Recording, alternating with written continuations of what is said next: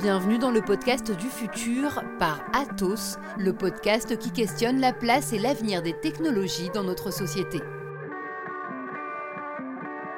Je pense que le rôle des collectifs dans la transition va être amené plutôt à se renforcer qu'à diminuer. Cette responsabilité, elle repose sur euh, les dynamiques qui vont être enclenchées et qui vont être prises en main par euh, des habitants.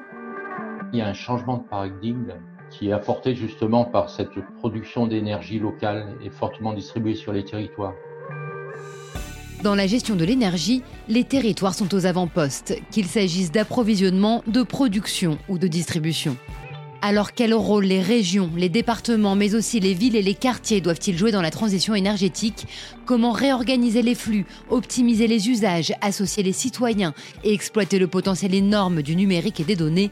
Embarquez pour notre podcast vers le futur, direction la transition énergétique des territoires.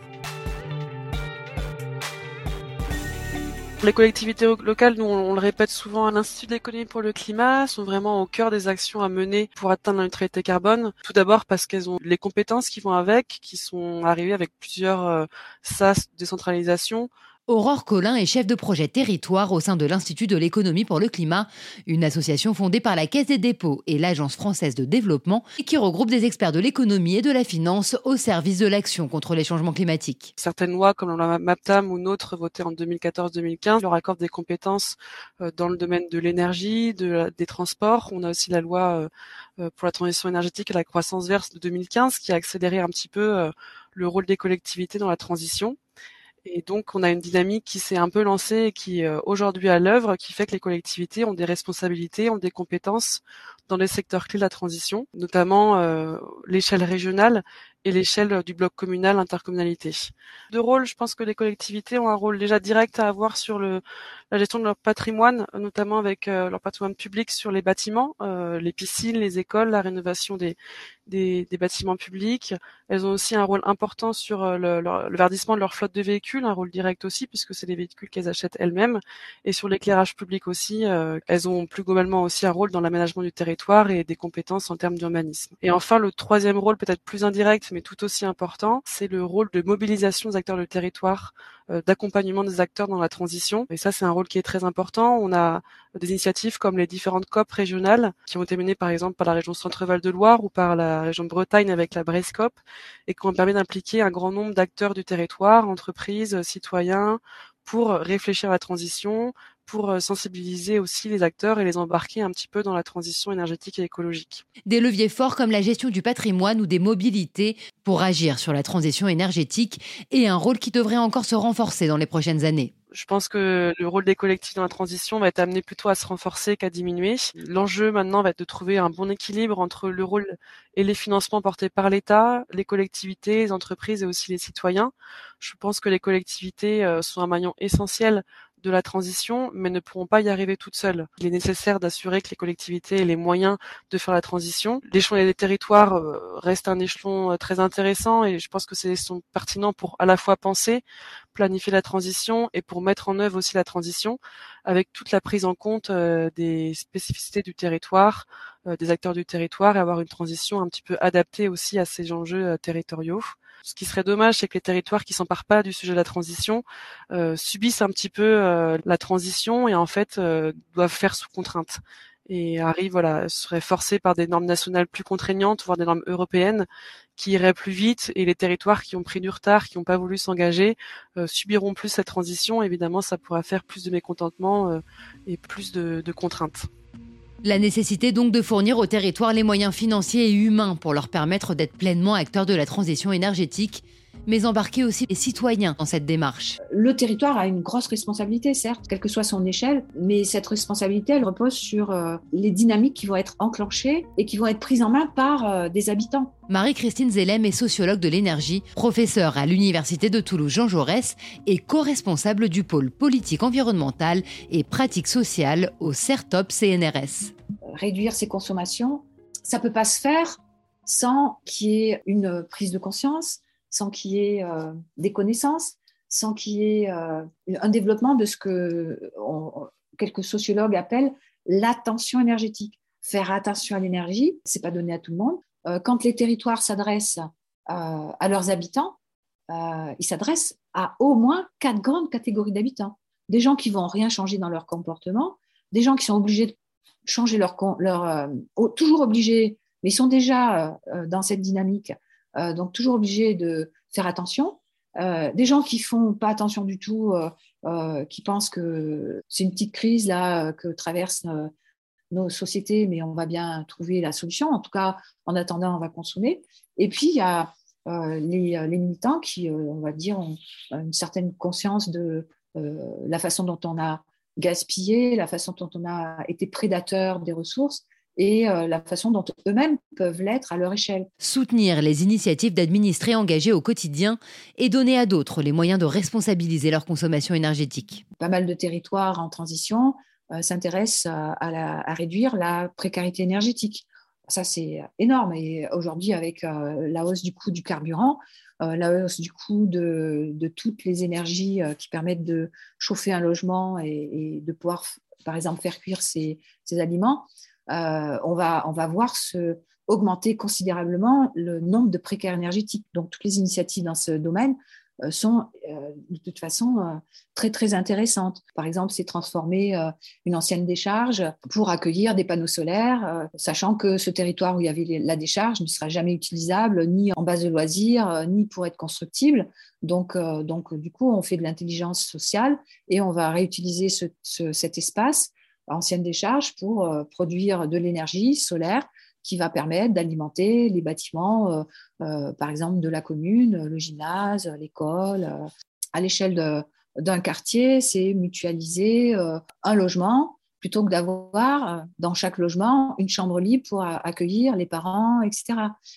donc, on allège l'espace habité, l'espace à chauffer, l'espace à entretenir, en mutualisant un espace commun euh, qui sera euh, partagé. Ça peut être euh, mutualiser trois voitures à l'échelle d'un petit quartier plutôt que d'avoir chacune chacun sa voiture. C'est les défis famille à énergie positive qui avaient été initiés par l'ADEME et qui visent à ce que des familles entrent un peu en compétition à l'échelle d'un quartier, à l'échelle d'une commune pour essayer d'être le plus performant en matière d'économie d'énergie à tous les niveaux, d'économie aussi d'eau, de carburant, je sais que la ville de Chamonix a mis en place un cadastre énergétique, c'est-à-dire qu'à l'échelle euh, du territoire ont été identifiées des zones euh, qui pouvaient potentiellement accueillir des énergies renouvelables. Je prends un autre exemple. Euh, j'ai habité Albi dans le Tarn. Il y a eu une initiative de thermographie aérienne, c'est-à-dire que par avion, grâce à l'outil thermographique, on va identifier via des photos hein, aériennes les zones habitées qui sont des vrais passoires énergétiques et on va inviter les, habitants à venir regarder si leur maison ou leur logement fait partie euh, de ces euh, passoires énergétiques. Et à ce moment-là, il y a toute une dynamique qui est enclenchée de prise en main euh, de ces habitants pour qu'ils puissent résoudre ce problème de passoire énergétique. Et c'est super intéressant, cette dynamique de thermographie aérienne, parce que des familles qui pensent avoir isolé suffisamment leur toiture réalisent qu'en fait, leur isolant était beaucoup trop épais et donc, euh, leur toiture n'est pas du tout isolée ou pas assez. Et moralité, leurs calories, elles s'échappent. Donc, ça révèle à certains que ce qu'ils pensaient avoir fait de positif euh, n'est pas si positif que ça. Des initiatives locales qui se multiplient et le développement de nouvelles solutions pour accompagner les consommateurs dans une consommation plus responsable. Hervé Barancourt est responsable de la stratégie Smart Grid pour le groupe Atos.